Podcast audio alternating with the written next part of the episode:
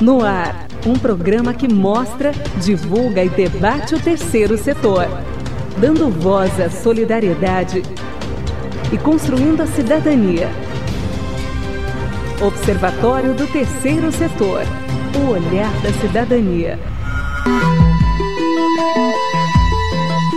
Meu choro não é nada além de carnaval. É lágrima de samba na ponta dos pés. A multidão avança como um vendaval. Me joga na avenida que eu não sei qual é. Pirata e super-homem cantam o calor. Um peixe amarelo beija minha mão. As asas de um anjo soltas pelo chão. Na chuva de confetes deixo a minha dor. Na avenida deixei lá. A pele preta e a minha. Olá, boa tarde. Eu sou Joel Scala. Está começando o Observatório do Terceiro Setor, o Olhar da Cidadania. No programa de hoje vamos falar sobre mulheres em situação de rua e a saúde feminina da mulher nas ruas. De acordo com o relatório da Clínica de Direitos Humanos Luiz Gama, 14,6% da população em situação de rua são mulheres e somente metade destas mulheres se encontram devidamente abrigadas. Ah, alguns dos principais motivos para que essas mulheres estejam nas ruas em situação de rua é a violência doméstica e a dependência química. Ao fundo, nós estamos ouvindo Elza Soares, que abre o programa de hoje com a música Mulher do Fim do Mundo.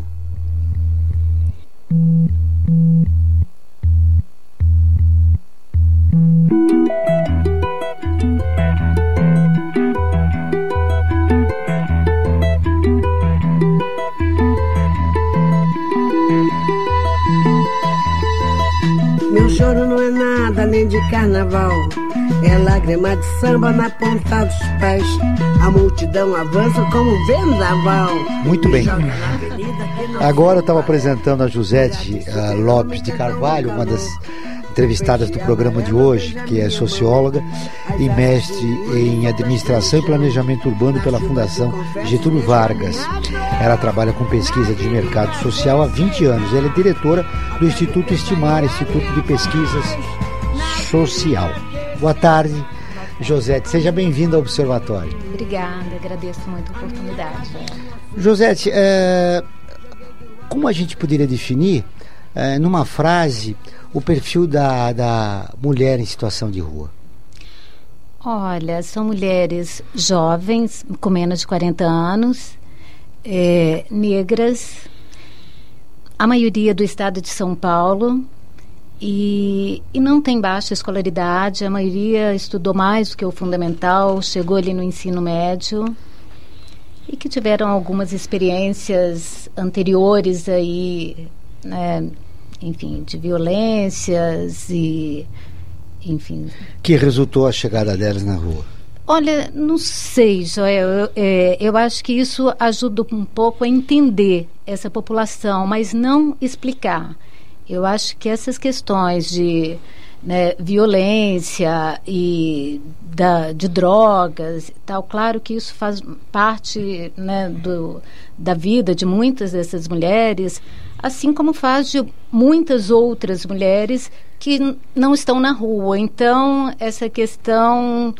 É, né, eu acho que também tem um componente. Muito bem. Ao longo do programa, nós vamos conversar sobre isso para tentar vamos, entender e explicar um pouco o perfil da, não só o perfil né, das mulheres em situação de rua, mas também o problema que existe né, em, na nossa cidade e no país todo. Sim. O nosso outro convidado é o Anderson Rosa, graduado em enfermagem pela Universidade Federal de São Paulo, a Unifesp, e doutor pela mesma instituição.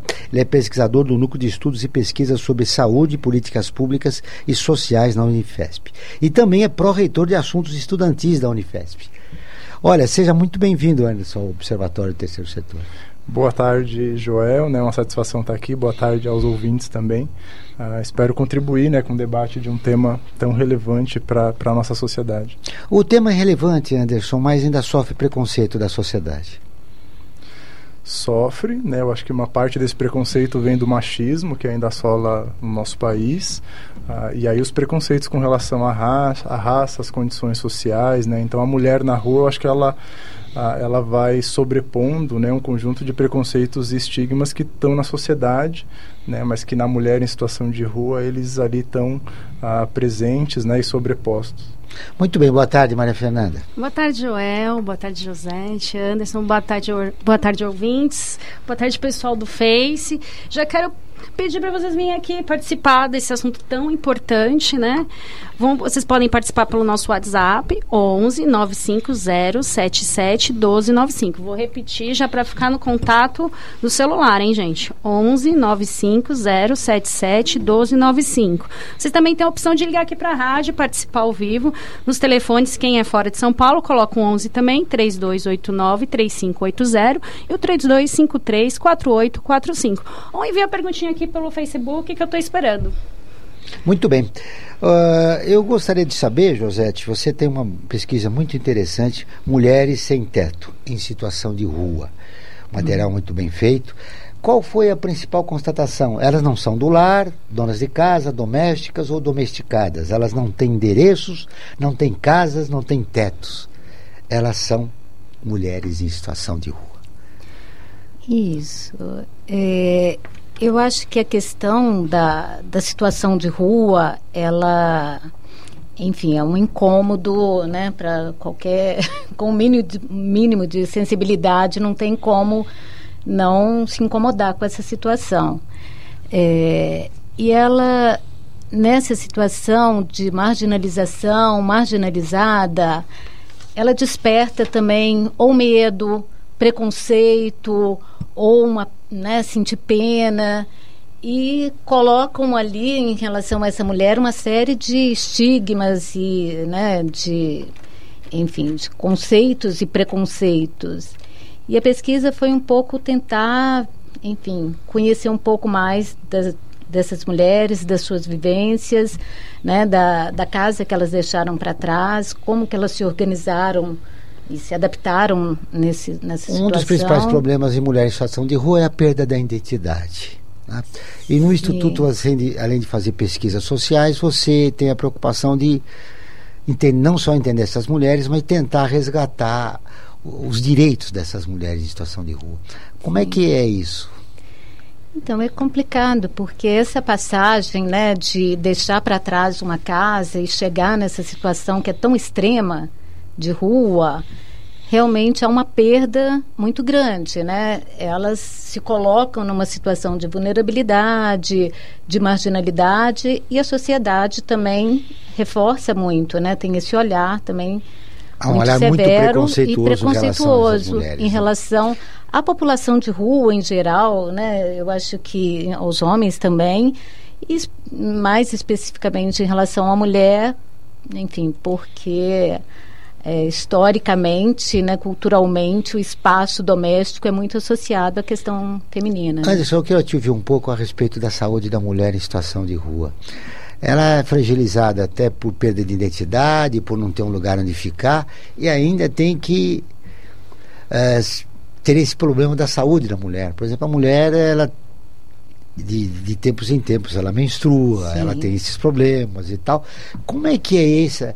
Como é que no olhar que você fez a respeito desse assunto nos seus estudos? É. Eu acho que primeiro eu queria pontuar uma questão a respeito da identidade, né? Eu acho que a identidade da mulher continua lá, mas eu acredito que a mulher está desterritorializada, né? Então o fato dela estar tá habitando ali um território que não é aquele onde ela pode exercer o seu papel de gênero, né? Que é esperado na sociedade, isso causa uh, sofrimento, né? E causa aí talvez sim, né? Alterações da, da identidade, da autoimagem que essa mulher tem, mas a identidade dela, né, ela tá, ela tá lá, né, em mutação e a rua eu acho que influencia e afeta na identidade. E aí já emendando com a questão da saúde, né, eu vejo como principal problema a questão da saúde mental para essas mulheres. Ah, e aí pensando que a saúde mental, né, ela pode ter sido afetada antes e ter sido um dos fatores que contribuíram para a ida dessas mulheres na rua, ah, mas que mesmo que não tenha sido uma vez na rua, né, naturalmente a saúde mental vai ser afetada pelas condições de vida, né, a qual essa mulher ela está submetida na rua. Né? Então esse é um aspecto dentro da saúde mental, né, a gente também coloca as questões de dependência de drogas, que eu acho que tem a mesma questão, né, a gente fica sempre numa dificuldade de entender se a droga veio antes ou se veio depois. E aí eu friso. Ou se é consequência, né? Da, ou se é consequência. E aí eu friso, né? A, a, droga como uma questão social, é um problema social, né? Então, convivendo com as pessoas na rua, a gente percebe que a droga ela tem ali um efeito social, inclusive de anestesiar, né? As dificuldades que aquelas pessoas estão que a, que a situação de rua impõe para essas pessoas.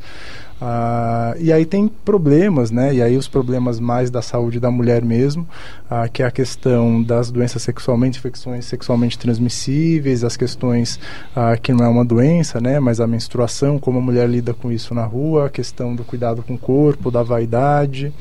Ah, tem as doenças tradicionais, que a gente não pode esquecer que população de rua também tem hipertensão, diabetes, né? A mulher uhum. pode ter câncer de mama, câncer de colo de útero, né? Então, Sim. todas as doenças, né, que afetam a população feminina de uma forma geral, ah, pode estar tá na mulher em situação de rua de uma forma mais grave, né? E ela ali mais exposta. Maria Fernanda. Olha, o, que ele está citando está dentro da nossa matéria, que até gerou essa pauta para o programa, os desafios diários enfrentados pelas mulheres em situação de rua, que foi compartilhado por milhares de pessoas nas nossas redes sociais e está no nosso portal. Quem ainda não leu, convido para ler observatório3setor.org.br, que tem outras matérias super interessantes, como estudo aponta que meninas sofrem mais bullying que os meninos, é o que a gente está falando, as mulheres sempre sofrem mais.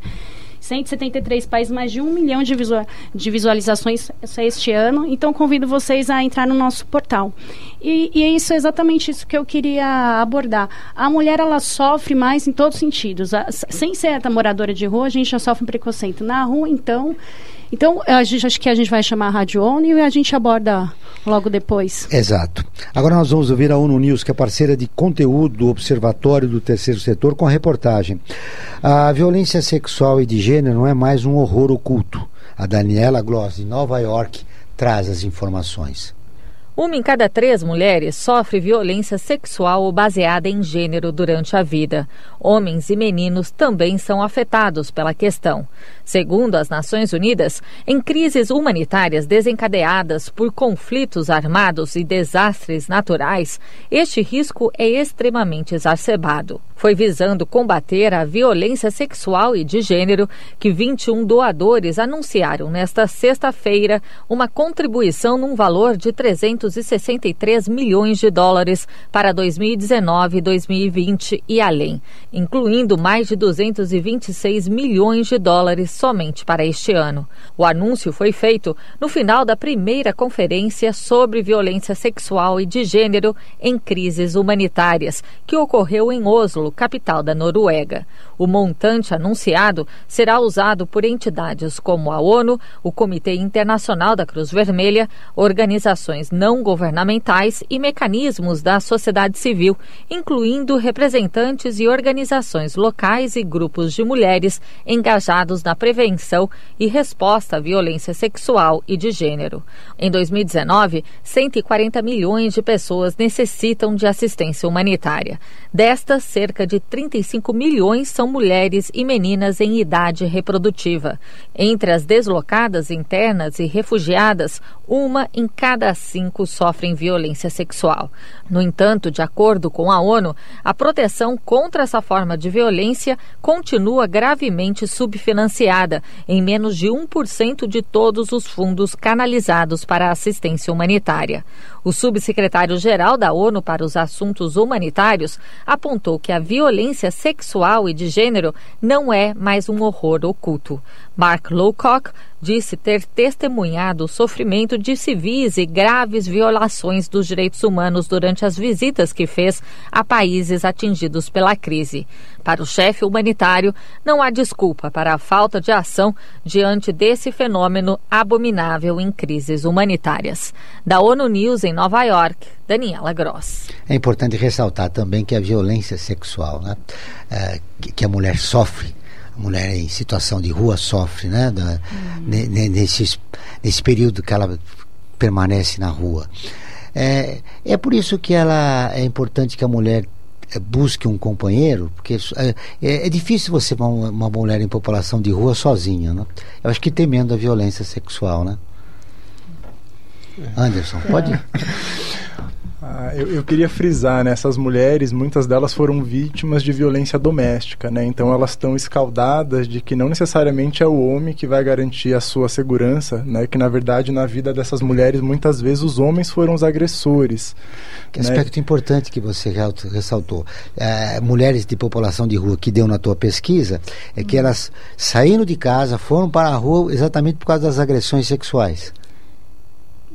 Sim, é, é, isso é um, um, transtorno ali, né, no ambiente doméstico que acaba muitas vezes, né, fazendo com que ela chegue a essa situação de rua e não sendo amparada, não tendo uma rede de proteção aí antes, né, que pudesse evitar que ela chegasse nessa situação. É uma boa é continuar. É, então, a primeira, a primeira estratégia que as mulheres adotam para a segurança são os abrigos, né? Então a gente percebe uma tendência das mulheres procurarem os centros de acolhida e aí São Paulo é uma das cidades que mais dispõe desse tipo de serviço, né? Então é uma, é uma estratégia de, de a primeira que eu acho que é de segurança.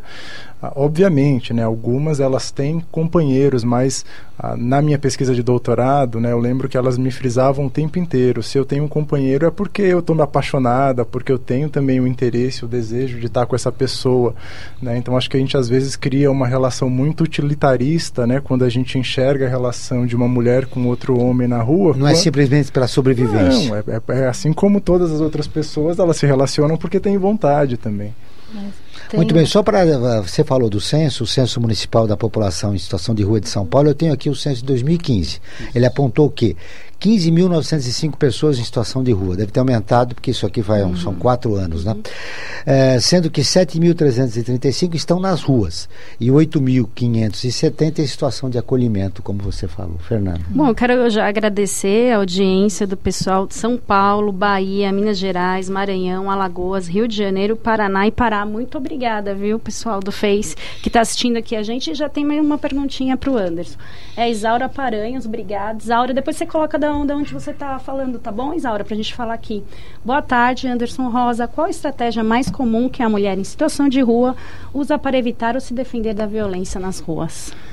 Ah, eu comecei falando, né, acho que a primeira delas é o abrigamento.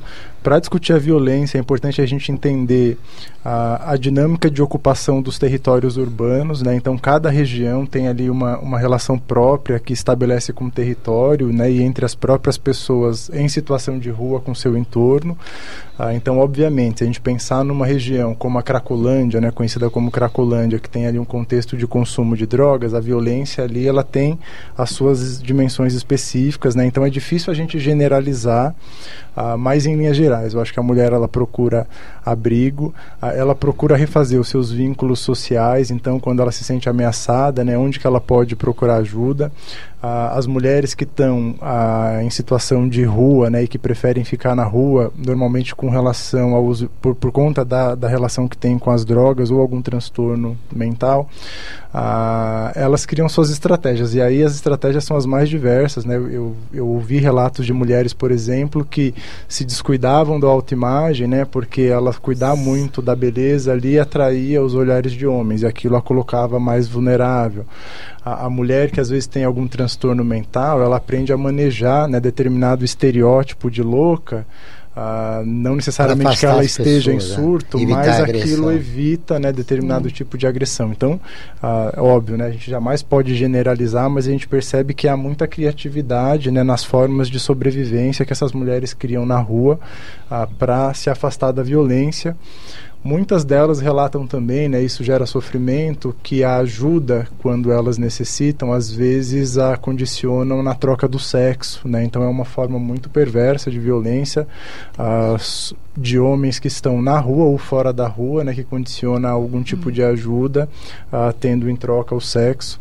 Uh, isso em situações limites, né, que fizeram que essas mulheres uh, se sujeitassem a isso, causa tremendo sofrimento depois, né, lidar com essa situação. Várias situações que indicam a violação dos direitos humanos básicos das mulheres em situação de rua. Nós vamos para um rápido intervalo, mas antes, um recado da Maria Fernanda. Ah, tem um recadinho, que a gente também está na Rádio FM, com o programa Olhar da Cidadania, transmitido na Rádio USP toda quarta-feira, às 5 horas da tarde. São Paulo, 93,7 FM, Ribeirão Preto, 107 107,9 FM ou pelo site jornal.usp.br barra rádio. Quer ficar por dentro de tudo que acontece no terceiro setor e ainda ter acesso a todos os nossos programas? Acesse o nosso portal observatório3setor.org.br. Observatório do Terceiro Setor, o olhar da cidadania.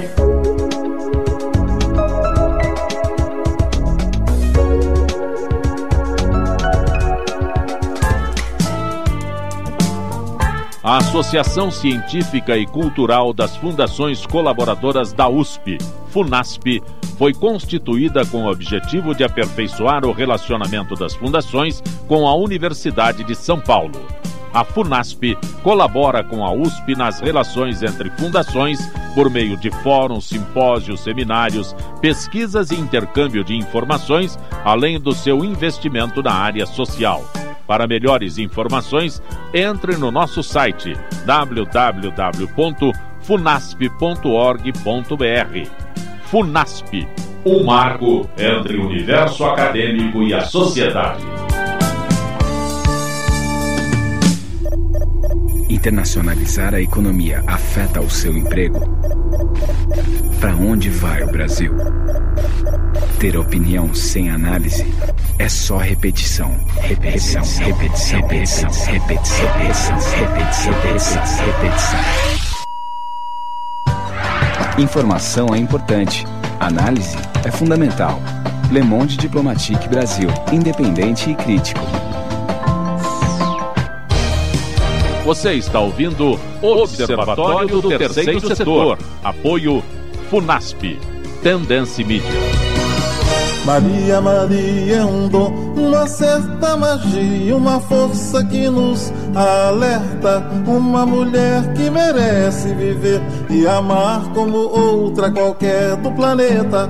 Maria, Maria é o som, é a cor, é o suor, é a dose mais forte e lenta de uma gente que. Ao som de Milton Nascimento, Maria, Maria, nós iniciamos mais um bloco do Observatório do Terceiro Setor, o Olhar da Cidadania. Hoje falando sobre mulheres em situação de rua com Josete Lopes, do Instituto Estimar, e Anderson Rosa, da Unifesp. Nesta música, uh, Milton Nascimento faz uma homenagem a todas as mulheres. Na letra, ele exalta a grandeza e a força feminina. Mas é preciso ter mãe, é preciso ter graça, preciso ter sonho sempre. Quem traz na pele essa marca possui a estranha. Muito bem. Ah, olha, no bloco anterior o Anderson colocou algo que também nós conversamos aqui rapidamente no intervalo e você dizia que está na sua pesquisa também. A maneira criativa, se a gente pode dizer criativa, nos, é, que a mulher utiliza para sobreviver nas ruas. Sim, é, eu acho que assim a primeira questão que me chamou muita atenção, que elas falam na, no momento da chegada da rua, daquele momento de consciência da rua, eu acho que elas colocam que é muito difícil, né? A questão do frio, a questão da vergonha, a questão de entender que deixou, né? Teve um rompimento deixou uma casa, uma família e uma história para trás. Mas em seguida também existe a questão de sobrevivência. Você começa, né, tendo que se organizar para sobreviver. E aí elas contam muito com as pessoas, uma rede ali que ela que vai se formando de pessoas que já estão na rua, que começam a indicar onde tem um lugar para tomar banho, onde tem um lugar para comer. Enfim, tem todo, né, essa rede de de amizade, de proteção. Há uma rede de proteção entre os moradores entre de rua? eles, sim. Mas elas falam muito assim, a relação com os homens é, às vezes eles são respeitosos, às vezes tem muito conflito, tem muita violência. É comum que os homens se aproximam e tentem fazer com que elas né, uhum. ganhem dinheiro ou se prostituem ou roubem para. Né, e quais os principais relação... motivos que essas mulheres foram parar nas ruas? Tem uma pesquisa? É, eu levanto a grosso modo quatro, sim, os quatro principais. É, questões, quatro pontos aí que é a questão da violência doméstica, que aí é sexual, psicológica e física.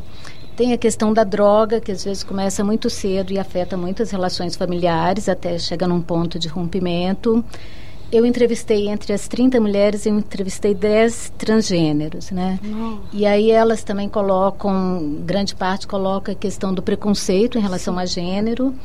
E tem uma questão que eu coloco por último, que eu acho muito interessante, que não é uma questão, não tem, é só um projeto de autonomia que não deu certo, que elas casaram, se separaram, perderam contato, foram perdendo contato um pouco com a família de origem e depois não conseguiram né, dar continuidade em um momento de vulnerabilidade. E no, no, na pesquisa você coloca aqui fuga de forma voluntária do lar. Sim, eu acho que tem um momento que, enfim, voluntária, né, que elas têm um, uma, estão passando por um, uma agressão, uma violência, muito forte e aí elas acabam e elas até tentam assim ir para uma pensão e acham que dali vão, né? Não é um nem sempre uma questão que vão direto para a rua. Às vezes tem alguns pontos, Imagina mas o acabam desespero dessas mulheres de estar tá fugindo para uma rua que super Sim. vulnerável e o que elas sofrem dentro da, da, da própria casa para preferir Exatamente. a rua do que o próprio lar, né? E Muito aí triste. muitas vezes elas encontram, né, companheiros ou outras pessoas que também né, e passam por violência ali naquele, naquele território. Vamos fazer também. uma pausa na nossa entrevista com nossos dois convidados para ir direto para a redação do Observatório do Terceiro Setor com a Isabela Alves. Boa tarde, Isabela. Boa tarde a todos no estúdio. O bilionário brasileiro Carlos Wizard Martins, de 62 anos, mudou-se em agosto do ano passado para Roraima para ajudar os venezuelanos que estão chegando ao Brasil. Wizard é o líder de um grupo de voluntários que atua na transferência de imigrantes recém-chegados a outras partes do Brasil e os encaminha para o emprego. Desde abril de 2018, seu grupo foi responsável por 25% do total de venezuelanos interiorizados pela Operação Acolhida, ação que foi criada para lidar com o fluxo migratório.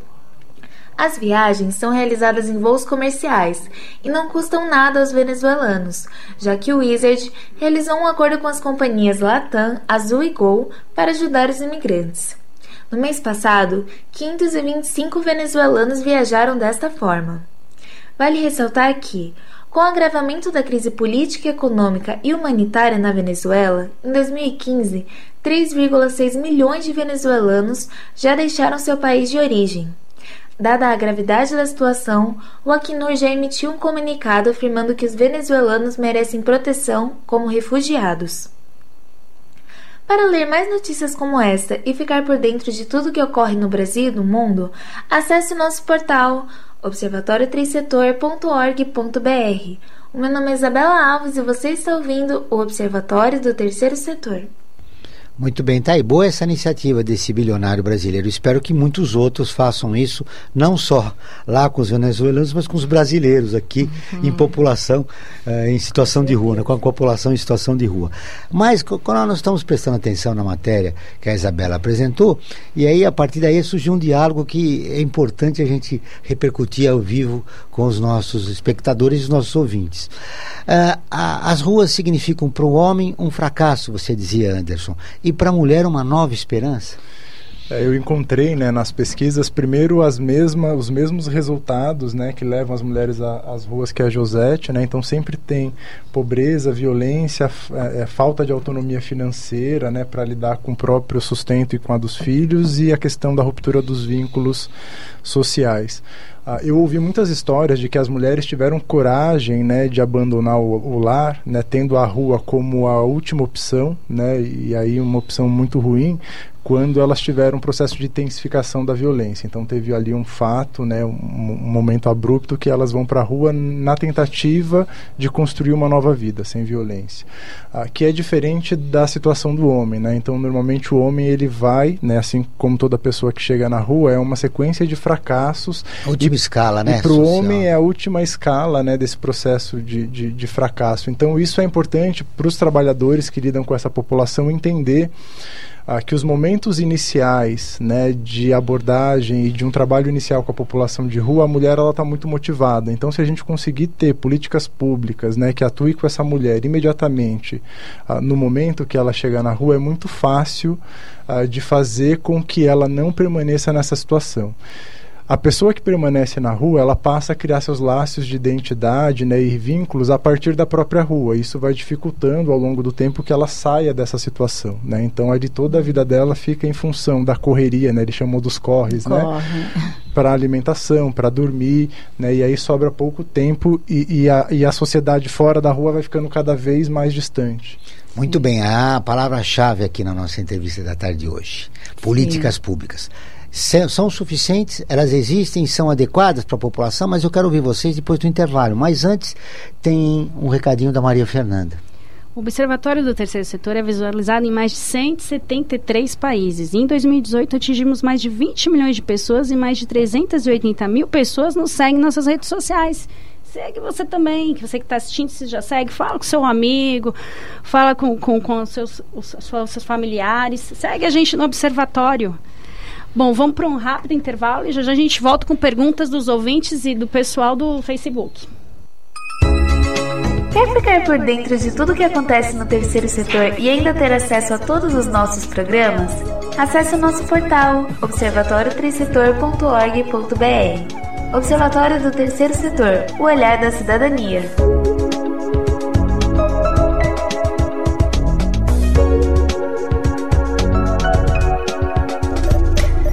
Internacionalizar a economia afeta o seu emprego? Para onde vai o Brasil? Ter opinião sem análise é só repetição, repetição, repetição, repetição, repetição, repetição, repetição, repetição, repetição. Informação é importante, análise é fundamental. Le Monde Diplomatique Brasil, independente e crítico. A Associação Científica e Cultural das Fundações Colaboradoras da USP, FUNASP, foi constituída com o objetivo de aperfeiçoar o relacionamento das fundações com a Universidade de São Paulo. A FUNASP colabora com a USP nas relações entre fundações por meio de fóruns, simpósios, seminários, pesquisas e intercâmbio de informações, além do seu investimento na área social. Para melhores informações, entre no nosso site www.funasp.org.br. Funasp, um marco entre o universo acadêmico e a sociedade. Você está ouvindo Observatório do Terceiro Setor. Apoio Funasp. Tendência Mídia. Maria, Maria é um dom, uma certa magia, uma força que nos alerta. Uma mulher que merece viver e amar como outra qualquer do planeta. Maria, Maria é o som, é a cor. Continuamos ao som de Maria Maria com Milton Nascimento. Ela está abrindo um novo bloco do Observatório Terceiro Setor agora, hoje falando sobre mulheres em situação de rua com a Josete Lopes da, do Instituto Estimar e Anderson Rosa da Unifesp. Muito bem, uh, nós temos participação dos ouvintes. Temos participação dos ouvintes. Também quero agradecer ao pessoal de São Paulo, Minas Gerais, Bahia, Pará, Rio de Janeiro, Maranhão, Alagoas, Paraná, Paraíba e Ceará. Obrigada pela participação de vocês. Vamos para a pergunta da Isabel Cristina de Cotia, aqui em São Paulo. Há alguma pesquisa de quantas mulheres já saíram da rua? Muito bem, no início do programa eu, eu, mencionei aqui a sua pesquisa Mulheres Sem Teto e em Situação de Rua. Existem outras, uma que eu me lembro feita pela FIP aqui em São Paulo, já há alguns anos também, né? 2015, 2016. Mas a sua consta isso? Tem esse dado? Não, e assim, eu desconheço e acho muito difícil ter esse número. Enfim, é porque até esse número de quantas estão na rua já é difícil, né? Assim, o censo não incorpora essa população na sua contagem, já é difícil. Mas eu acredito que essa saída da rua é um processo bem difícil. Aí já casando com a questão da política pública. Tanto, muitas vezes, ela falha ou impedir que essa mulher chegue na rua, né, que ela poderia ter um atendimento para a questão da violência doméstica, para a questão da drogatização, tal, que poderia amparar e não permitir que elas chegassem à rua. E, ao mesmo tempo, os próprios albergues, né, a, na pesquisa, elas falam muito que elas não sentem esses espaços como um espaço de acolhimento, né? Porque eles têm regras muito rígidas, você tem horário para entrar, tem horário para sair, a questão que eles não são voltados para o público feminino, é, a questão que eles não, muitas vezes o casal, se ela está com um companheiro ou com filhos, dependendo da idade do filho, enfim, são espaços com regras que são muito pouco adequadas para esse público, o que acaba afastando essa população, as mulheres, desse espaço. Muitas vezes elas preferem ficar na rua do que né, utilizar esse espaço. Com a crise econômica, mais de 13 milhões de desempregados, a tendência dessa população de rua é aumentar. Sim, sim, sem dúvida. E, né, e aumentar e sem ter esse espaço de acolhimento e um esforço para outra questão que elas colocam até as políticas de para reciclagem profissional, essa, né, cursos normalmente são pensados para o público masculino. Não para a mulher. Não para a mulher. Isso é, é uma, uma, denúncia importante. Agora nós vamos falar uh, de, de, violência doméstica. A jornalista Marissa Marega uh, participa do grupo na internet contra a violência doméstica. Boa tarde, Marisa. quais são as informações na tarde de hoje? Cadê meu celular? Eu vou ligar pro 80, vou entregar teu nome e explicar meu endereço. Hoje nós vamos Aqui falar sobre uma forma de violência que não é muito conhecida das mulheres, porque ela não é difundida. A gente tem o costume de achar que violência é só violência física. Mas não, existe a violência psicológica, existe a violência emocional. Então, nós hoje vamos contar um tipo de violência. Começa com a humilhação da vítima, dizer que você é gorda, que você não vale nada, que você não presta para nada, que você não vai mais arrumar ninguém se separar do companheiro. Isso tudo é uma forma de humilhação. Outro jeito é ir cortando as dependências, independência da vítima. Então, por exemplo, o cartão de crédito, ele controla tudo porque sabe onde a vítima está, que compra ela fez, a que horas ela fez, e com isso ele mantém o controle sobre a vida dela. Então, toda vez que isso acontece, você tem que ter consciência que está num relacionamento abusivo. Tem que fazer um planejamento para sair dele. Então, procure ter condições econômicas de ir se distanciando de forma que uma hora você possa sair e ir fazer uma denúncia no 180 ou na delegacia ou numa delegacia de mulher. Tanto faz. O importante é você fazer a denúncia de que houve a violência e pedir medida protetiva. Assim, o agressor está lá longe de você. Obrigada e se você precisar ou conhece alguém que precisa de ajuda, fale conosco. No Facebook, Violência Doméstica, Grupo de Apoio. Tenham todos uma boa tarde. Joel, Franklin e ouvintes. Cadê meu celular? Eu vou ligar pro 80, vou entregar teu nome e explicar meu endereço. Aqui você não entra mais, eu digo que não te conheço e jogo água fervendo se você se aventurar. Muito bem, obrigado pelas informações, Marisa. Essa nossa parceria com o Observatório do Terceiro Setor é importante que esse trabalho realizado por esse grupo na internet contra a violência doméstica tenha ajudado muitas mulheres aqui no Brasil e também no exterior. É, você, ela volta na próxima semana, né, Marisa Marega. Ah, agora, esse tipo de violência psicológica também provoca a ida da mulher para as ruas, né? É, eu acho que a, que a Jo aqui do lado lembrou muito bem, né, que a gente está quase que normalizando a violência, né, é, no sentido simbólico, né? Então a violência para a gente parece que só se torna violência quando é física ou sexual. Isso é um grande equívoco, né? Porque há muitas formas de opressão contra a mulher, né? violência psicológica que traz profundas marcas né, na vida dessas mulheres e na rua a mesma coisa. Né? Então, como a rua por si só já é um ambiente violento, né? então é quase que uma redundância discutir violência na rua. Né? Uma pessoa que não tem um lar, ela já está submetida a uma condição ali de violência.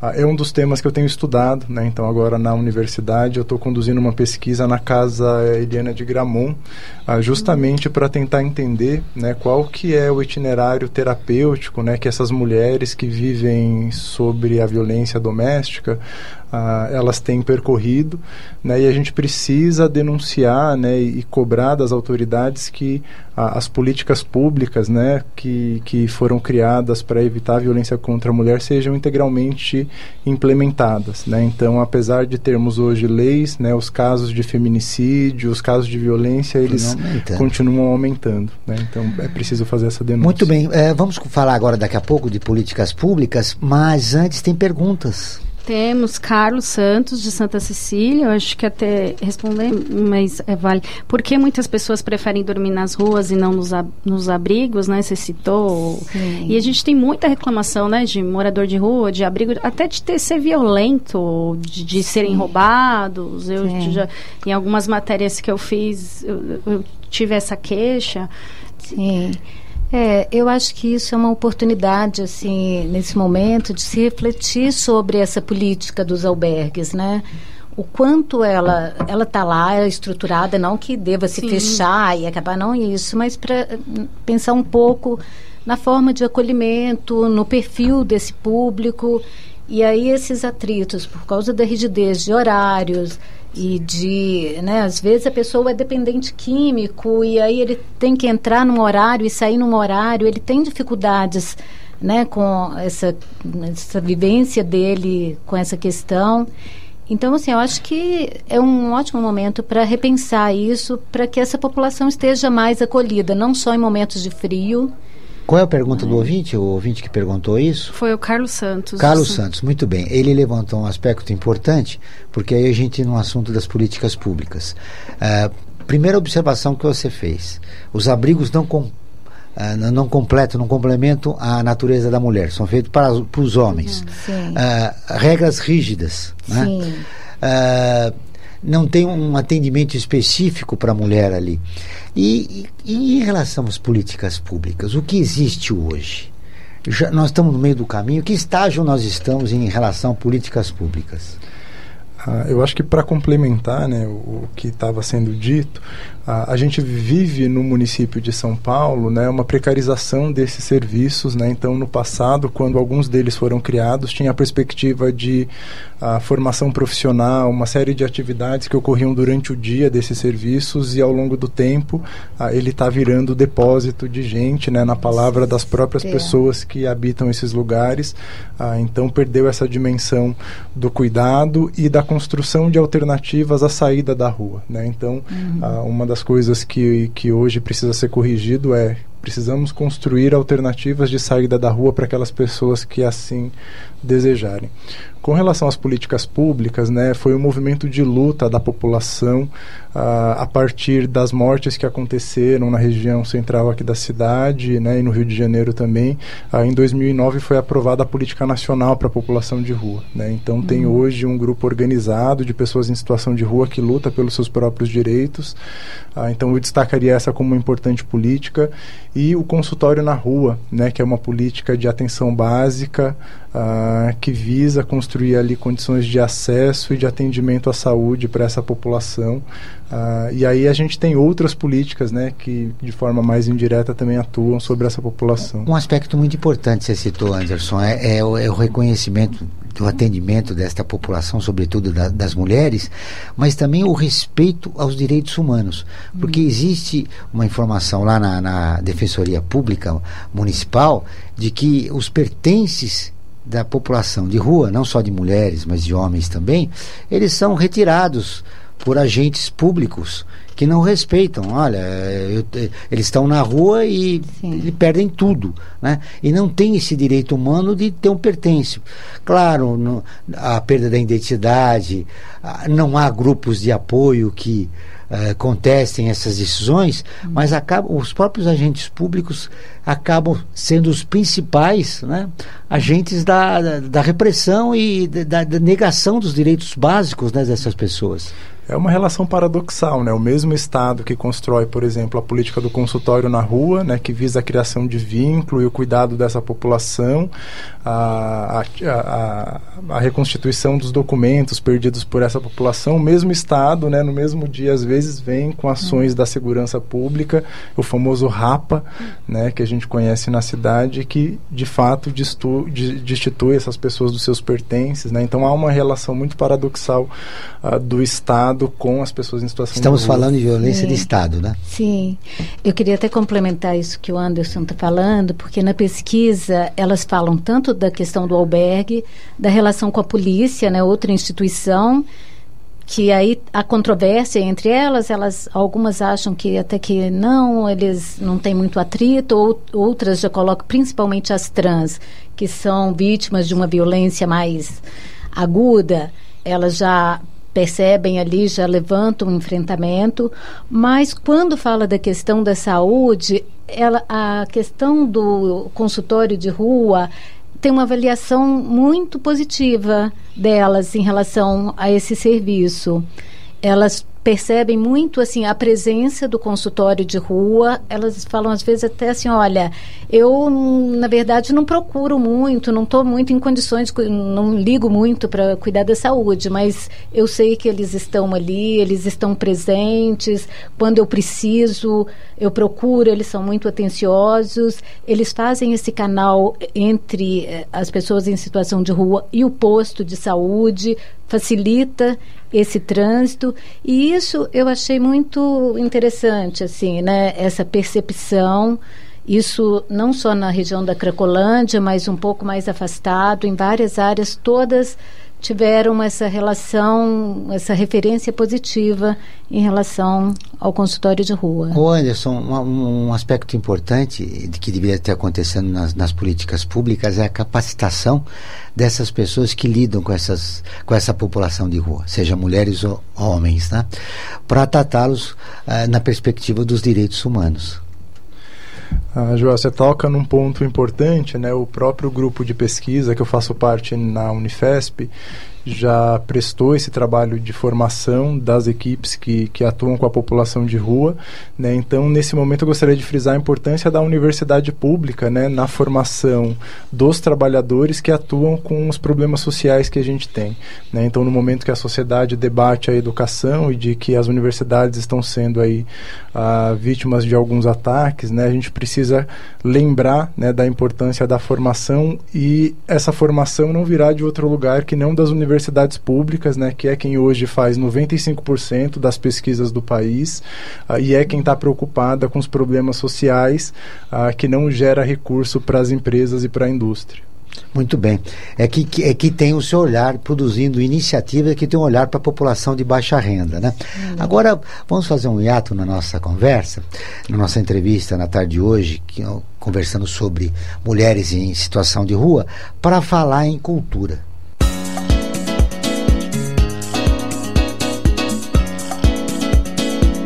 Falando em Cultura. Olá, Frank Valverde, boa tarde. Boa tarde, Joel. Boa tarde você que está em sintonia com o Observatório do Terceiro Setor. O destaque de hoje do Falando em Cultura vai para a exposição Os Planetas do Ziraldo, que acontece na Casa Melhoramentos. Ziraldo Alves Pinto é multiartista, é ilustrador, cartunista, pintor, jornalista e um dos principais escritores de literatura infanto-juvenil do Brasil. É dele o best-seller O Menino Maluquinho, obra que faz sucesso há várias décadas. Nessa exposição, que tem a curadoria da Daniela Thomas e da Adriana Lins, são abordados apenas os livros que remetem ao espaço, obras como Flix, O Planeta Lilás, o Pequeno Planeta Perdido e a coleção Os Meninos dos Planetas. Na exposição, encontramos originais de várias dessas obras e inúmeros painéis que reproduzem cenas desses livros. Além disso, há também exibição de um vídeo no qual o Ziraldo relata a sua infância em Caratinga, as influências que recebeu das histórias em quadrinhos e de que maneira elas influenciaram também na criação de suas obras que viajam pela Via Láctea. É uma bela exposição e um espaço muito bonito que merece ser visitado. Os Planetas do Ziraldo, de quarta a sábado, das 9 às 20 horas, na Casa Melhoramentos, Rua Tito, 479, Vila Romana. A exposição vai até o dia 29 de junho. Ela terminava neste mês de maio, mas foi prorrogada, por isso que nós estamos dando essa dica. Entrada gratuita. Boa tarde a todos e a todas e até a semana que vem com mais dicas no Falando em Cultura aqui no Observatório do Terceiro Setor. Muito bem. Obrigado, Frank, pelas informações. Ele está aqui ao vivo na próxima semana, trazendo sempre uma dica interessante de cultura. Uh, vamos agora com mais perguntas, com mais participação. Sim, a Sônia Lacerda do, no Facebook. Obrigada, Sônia. Existe cadastro de número de moradores de rua? Eu, eu, não, assim, eu tenho impressão que a Secretaria de Habitação tem algum cadastro, mas eu não, não sei qual nível de atualização, mas eles têm algumas referências. Eu não sei se as universidades, além Eu acho que FIP... os dados mais consistentes né, que a gente tem são os municípios que fizeram censo dessa população Lembrando que no censo do IBGE a base territorial é o domicílio, então essa população ela fica de fora. O próprio IBGE está trabalhando numa metodologia para incluir a população de rua. Sim. Então os dados que a gente tem não traduz a realidade nacional, né? A gente precisa ficar somando os municípios que fizeram o censo. Tem uma pesquisa que foi feita no Brasil, que, que foi uma maior pesquisa. Ela, se eu não me engano, encontrou 78 mil pessoas em situação Nossa. de rua.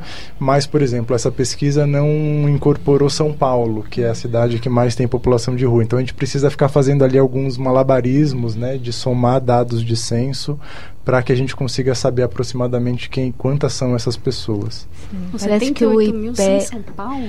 Parece que o IPE, a última projeção, que aí nem é uma pesquisa, né, parece que já chega a 100, 100 mil, 101 mil. A Maria Lúcia escreveu no CRAS. É, Pode ser, mas é triste, né? Porque a gente vê como é, nós vemos como essas pessoas são ignoradas pelo poder público, até pela própria população. Eu acho que o preconceito, é. esse preconceito de olhar, ah, não trabalha, tá na rua porque é drogado, tá na rua. A, a pessoa, eu acho que o Brasil agora vive um momento muito triste, né? Que o amor ao próximo tal, é. virou pro ódio. As pessoas odeiam. Inclusive, eu fiquei muito triste ver uma foto nas redes sociais que estão espalhando das, da, da, da, manifestação que teve domingo, das pessoas tirando foto do lado do morador de rua, fazendo pose. Eu não entendi aquela foto, achei cruel demais. Não sei o que a pessoa quis mostrar para o mundo aquilo, mas é muito triste. Esse preconceito que eles sofrem, ele já, já, já foi relatado? Sim. Muito bem, antes que vocês respondam, eh, deve ser incorporado nos projetos, eh, nas políticas públicas, né, a, a sensibilização da, da, da sociedade para que acabe, termine com esse preconceito em relação à população de rua? Olha, é, na pesquisa em relação ao preconceito da sociedade, elas falam essa questão, né, do olhar. Elas falam, se referem ao olhar de nojo, como se eles fossem lixo. A questão de estar tá andando aí puxa a bolsa quando, né, vê uma pessoa em situação de rua. Isso tudo é, é uma relação que gera muito desconforto e ódio, né? É uma relação de conflito ali desses olhares cruzados, né, delas, da sociedade para elas e delas para a sociedade. Que contribuição, a partir dessa pesquisa que vocês fizeram, vocês podem dar para que a sociedade tenha um novo olhar em relação à população de rua?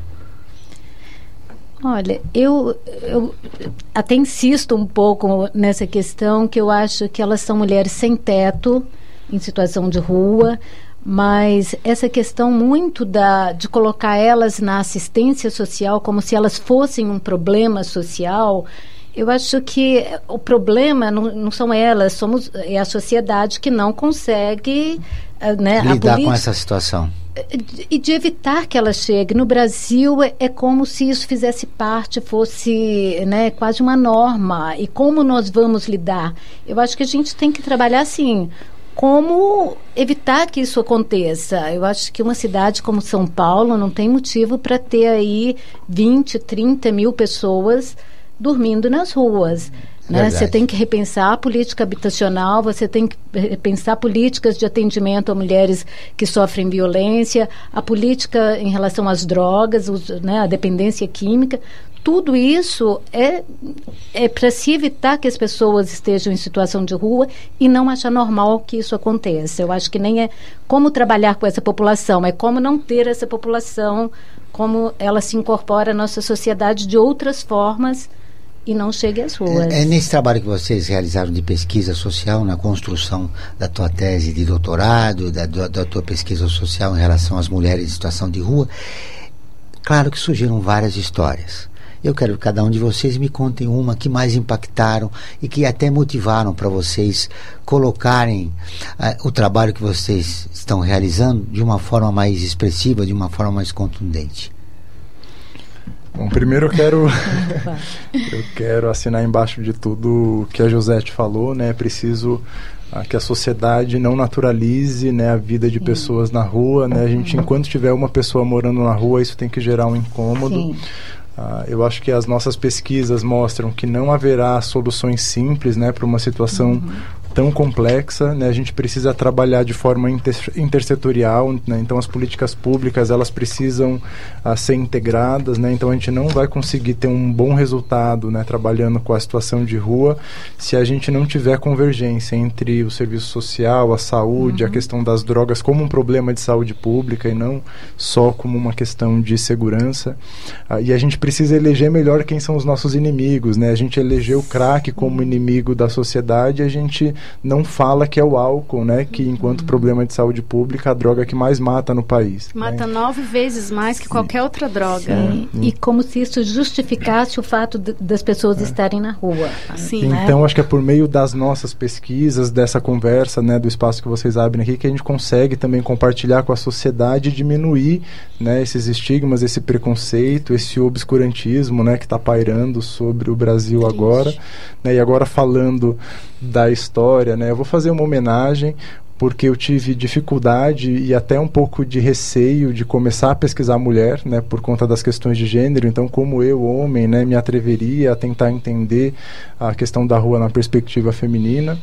Uh, e aí eu fui para campo, então isso me exigiu muito tempo, né, de convivência com as mulheres e, e na trajetória eu conheci a Neide, né, então a Neide tinha uma história aí de mais de 10 anos em situação de rua, uma lutadora, né? Ela trabalhou com a gente nos projetos, então a todo momento que eu estava analisando, ela me ajudava na análise. Você teve um ego auxiliar? Totalmente, um não um só, né? Eu tive várias, várias ajudas, né? E eu acho que elas foram fundamentais. Ah, e aí a história da Neide eu faço em memória, né? Porque ela, enquanto lutadora e lutadora pelos movimentos de moradia aqui na cidade, ela foi morta, né? A facadas. Ah, e o boletim fala que foi uma reação a assalto, né? Então alguém que toma mais de 10 facadas por, porque reagiu a um assalto é uma história mal contada mas, né, inclusive em memória a Neide, a gente tem um grupo grande de pessoas que continuam na luta. É, eu queria endossar essa homenagem aí, porque eu conheci a Neide também 15 dias antes dela falecer e a gente teve uma relação assim muito bacana de empatia e, e ela estava super aberta para, enfim, transitar nesse território e, enfim, é, foi uma pessoa muito importante aí para as pessoas nessa situação. É, enfim, tem muitas histórias interessantes. É, uma questão só que eu queria salientar antes dessa história a questão rapidamente nós estamos terminando tá, o programa. É, a questão de às vezes tem muita rivalidade entre elas que pode atrapalhar um pouco né, no nível de organização que elas poderiam ter.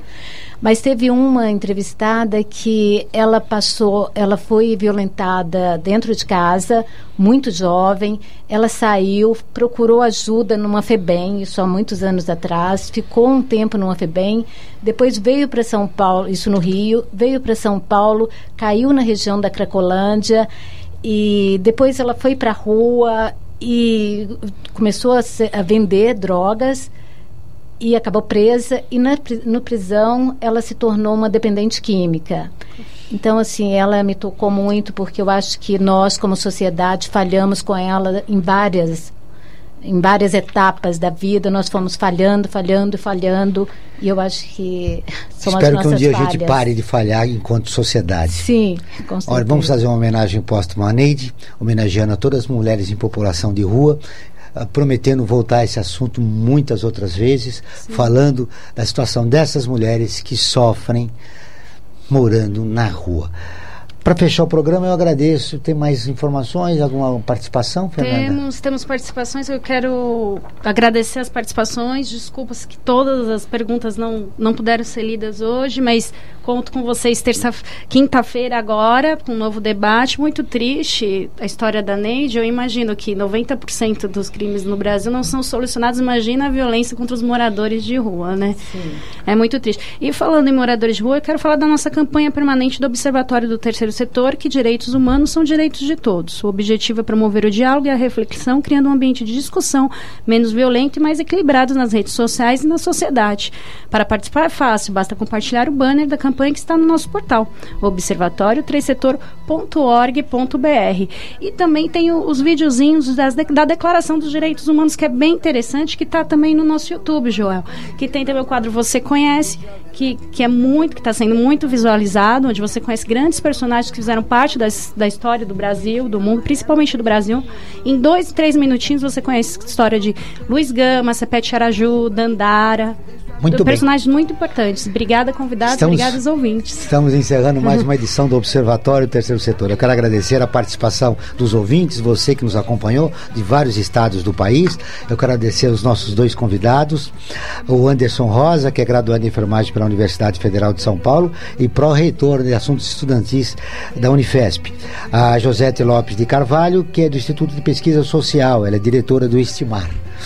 Uh, muito bem, esse programa foi produzido pela equipe do Observatório do Terceiro Setor, a coordenação técnica do Sérgio Souza, o trabalhos técnicos Cléo Rodrigues. Nós voltaremos na próxima quinta-feira, pontualmente às 14 horas, com o Observatório do Terceiro Setor, sempre na construção de uma sociedade mais justa, solidária e sustentável. Boa tarde.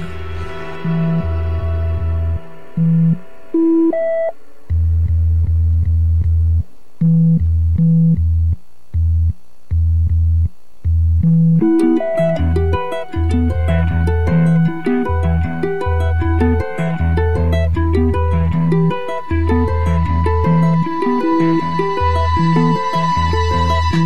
choro não é nada além de carnaval. É lágrima de samba na ponta dos pés. A multidão avança como um vendaval. Me joga na avenida que não sei qual é. Pirata e super-homem cantam o calor. Um peixe amarelo beija minha mão. As asas de um anjo soltas pelo chão. Na chuva de confetes deixo a minha dor. Na avenida deixei lá.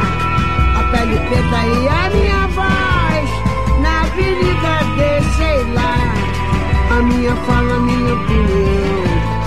A minha casa, a minha solidão. Joguei do alto do terceiro andar.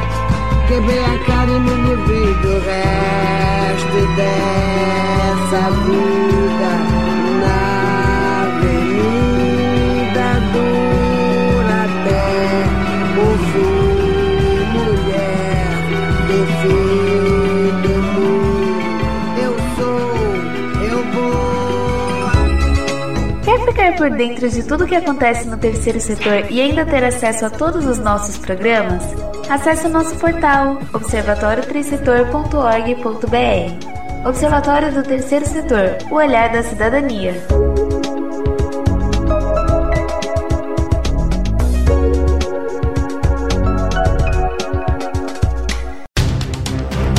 Um programa que mostra, divulga e debate o terceiro setor, dando voz à solidariedade e construindo a cidadania. Observatório do Terceiro Setor. O olhar da cidadania.